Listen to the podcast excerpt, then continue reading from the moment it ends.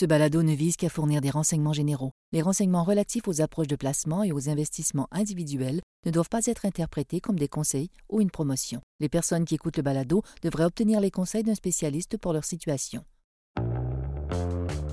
S'il y a une chose que les marchés détestent, c'est bien les surprises. Mais la faillite d'une banque américaine entre dans la catégorie des grandes surprises. Avant d'exposer le point de vue de notre équipe sur les retombées pour les marchés de ce qui se passe avec Silicon Valley Bank, on va se pencher sur les raisons qui ont conduit à l'insolvabilité de la banque dans cet épisode spécial du balado. Bonjour, ici Pierre-Benoît Gauthier, vice-président adjoint à la stratégie de placement à IG Gestion de patrimoine. Joignez-moi chaque semaine alors qu'on explore les différentes tendances qui influencent les marchés. C'est la semaine du 13 mars et encore une fois, les marchés sont en mouvement que s'est-il passé avec la Silicon Valley Bank? Eh bien, jeudi, la Silicon Valley Bank, ou ce qu'on va appeler euh, la SVB dans le restant du balado, a annoncé qu'elle allait prendre des mesures pour améliorer son bilan et ses ratios de capital. Son plan était simple, vendre des investissements d'une valeur de 21 milliards de dollars et lever 2,25 milliards de dollars de nouveaux fonds propres avec une émission d'actions.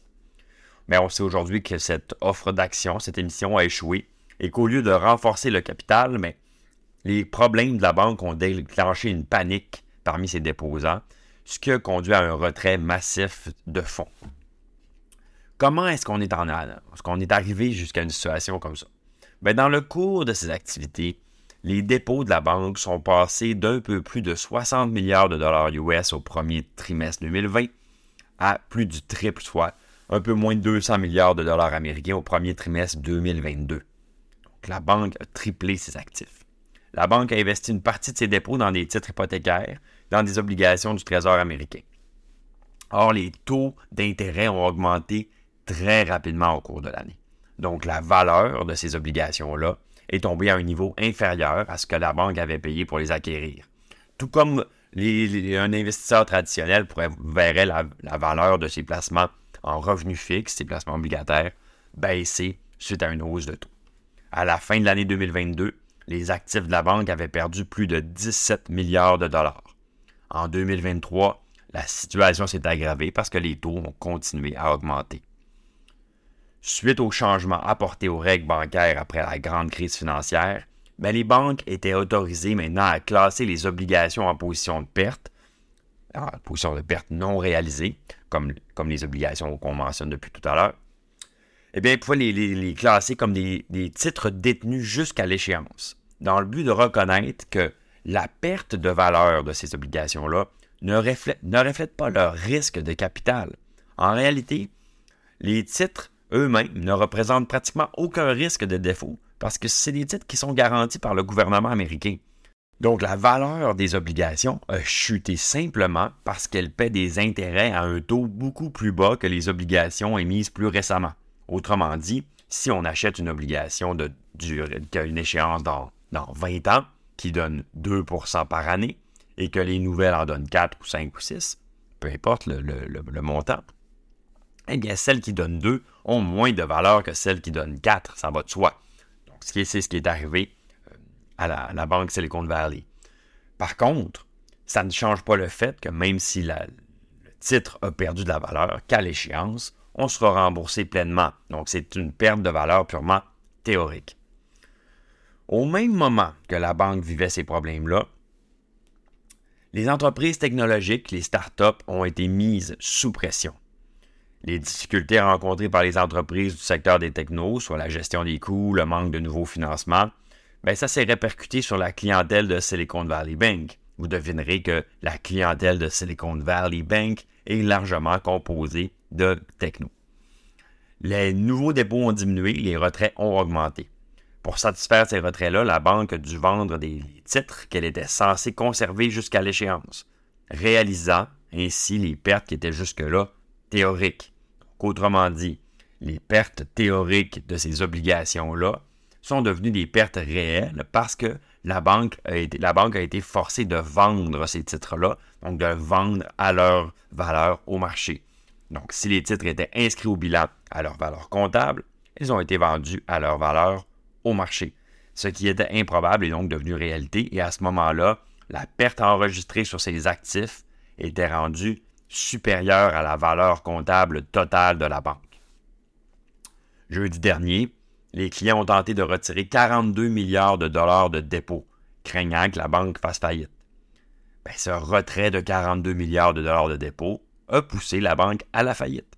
Donc la banque n'avait pas assez d'argent pour rembourser tous ses clients, et puis vendredi, elle a fait faillite, ce qui a, poussé la Réserve fédérale américaine à intervenir durant le week-end. Qu'est-ce que font les autorités? Ben, on disait précédemment que les titres détenus jusqu'à l'échéance par la banque ne représentaient pratiquement aucun risque. Les pertes étaient pour l'instant des pertes non réalisées, résultant d'un environnement de hausse rapide des taux d'intérêt. Mais consciente cette situation, de cette situation-là et voulant euh, un peu empêcher le risque de contagion financière, mais la Réserve fédérale est intervenue pendant le week-end et a lancé un programme, programme d'aide. Le Bank Term Funding Program, BTFP. Ça va être une facilité, c'est très très simple à comprendre, qui va prêter de l'argent aux banques pour une durée maximale d'un an et en contrepartie va prendre en garantie leurs actifs à long terme, mais évalués au pair et non à leur valeur marchande. Donc, autrement dit, la banque, plutôt que de devoir vendre ses placements à perte, va pouvoir emprunter de l'argent à la Fed et mettre euh, ses placements à long terme en collatéral plutôt que les vendre. Donc, ça, ça, ça règle le problème et ça, ça fait qu'une situation comme la SVB ne peut pas se reproduire avec les autres. En d'autres termes, c'est pour ça que ce programme-là est conçu finalement, pour pas que d'autres banques soient mises sous pression dans les, mêmes circonstances exactes que la SVB. Les régulateurs américains sont intervenus pour garantir tous les dépôts de la SVP et puis restaurer la confiance dans le système financier. Donc cette réaction-là devrait contribuer à apaiser les investisseurs qui craignent de nouvelles ruées sur les banques ou le risque d'une nouvelle crise financière, ce qui pourrait déclencher une récession. Évidemment, est-ce que tout est réglé? La situation évolue très rapidement et puis on va vous garder au courant. Quel est notre point de vue par rapport à tout ça? On pense que la situation actuelle de la SVB est très différente de ce qui s'est passé pendant la grande crise financière et que le parallèle avec l'effondrement de Lehman Brothers n'est pas vraiment justifié. Il faut comprendre qu'en 2008, la grande crise financière a été provoquée par l'effet de levier massif du système financier mondial, donc, autrement dit, on avait pris un excès de risque, ce qui n'est pas le cas ici. Il s'agissait d'une défaillance systémique de la surveillance du crédit. Donc, autrement dit, les banques avaient dans leurs actifs, dans leur bilan, des actifs qui étaient en réalité sans valeur. Ce n'est pas le cas en ce moment. Aujourd'hui, les actifs bancaires sont de bien meilleure qualité. L'effet de levier est beaucoup moindre. Donc, la, comparatif est un peu exagéré. Le programme BTFP la FEB va aussi soulager les, à court terme les banques détenant des titres de trésor américains dont la valeur a baissé en raison de la hausse des taux d'intérêt. Donc, même si la Fed n'a pas su reconnaître les, conséquences involontaires de sa lutte contre l'inflation, on pense que les mesures prises permettent de contenir la contagion potentielle. Il faudra voir si, la confiance dans le système bancaire reste intacte après un tel événement, mais si la Fed a une chose de la grande crise financière, c'est de ne jamais laisser la confiance dans le système financier s'effondrer. Donc, on s'attend à un soutien supplémentaire de la Fed si ça, s'avère nécessaire. On pense qu'une pause à court terme dans les hausses des taux d'intérêt devient de plus en plus probable. C'est de bon augure pour les obligations et potentiellement pour le marché des actions. Je pense que cette pause pourrait intervenir dès la semaine prochaine. Dans l'intervalle, ben, on s'attend à ce que la volatilité du marché augmente dans les prochains jours jusqu'à ce que la confiance soit rétablie. Malgré la volatilité à court terme, on pense qu'il ne devrait pas en résulter d'un nouveau marché baissier.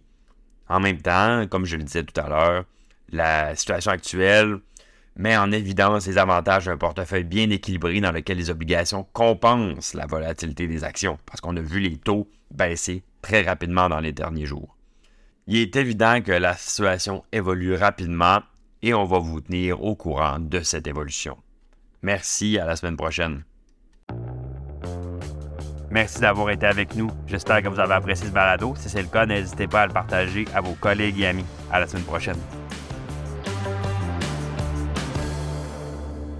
Le contenu de ce balado, y compris les faits, les perspectives, les opinions et les recommandations, ne doit pas être pris ni être interprété comme un conseil en matière de placement, ni comme une offre de vente ou une sollicitation d'offre d'achat de tout titre cité. On ne doit pas se fier sur le contenu de ce balado à quelque fin que ce soit, et IG, Gestion de patrimoine, n'est aucunement responsable de son utilisation. Le présent balado renferme des énoncés prospectifs qui décrivent nos attentes actuelles ou nos prédictions pour l'avenir. Les renseignements prospectifs sont assujettis à des risques, incertitudes et hypothèses pouvant donner lieu à des écarts significatifs entre les résultats réels et ceux exprimés dans le balado. Nos opinions sont susceptibles d'être modifiées en fonction des conditions du marché. Les placements dans les fonds communs peuvent donner lieu à des commissions ainsi qu'à des frais. Veuillez lire le prospectus avant d'investir. Les fonds communs ne sont pas des placements garantis, leur valeur varie fréquemment et leur rendement antérieur peut ne pas se reproduire.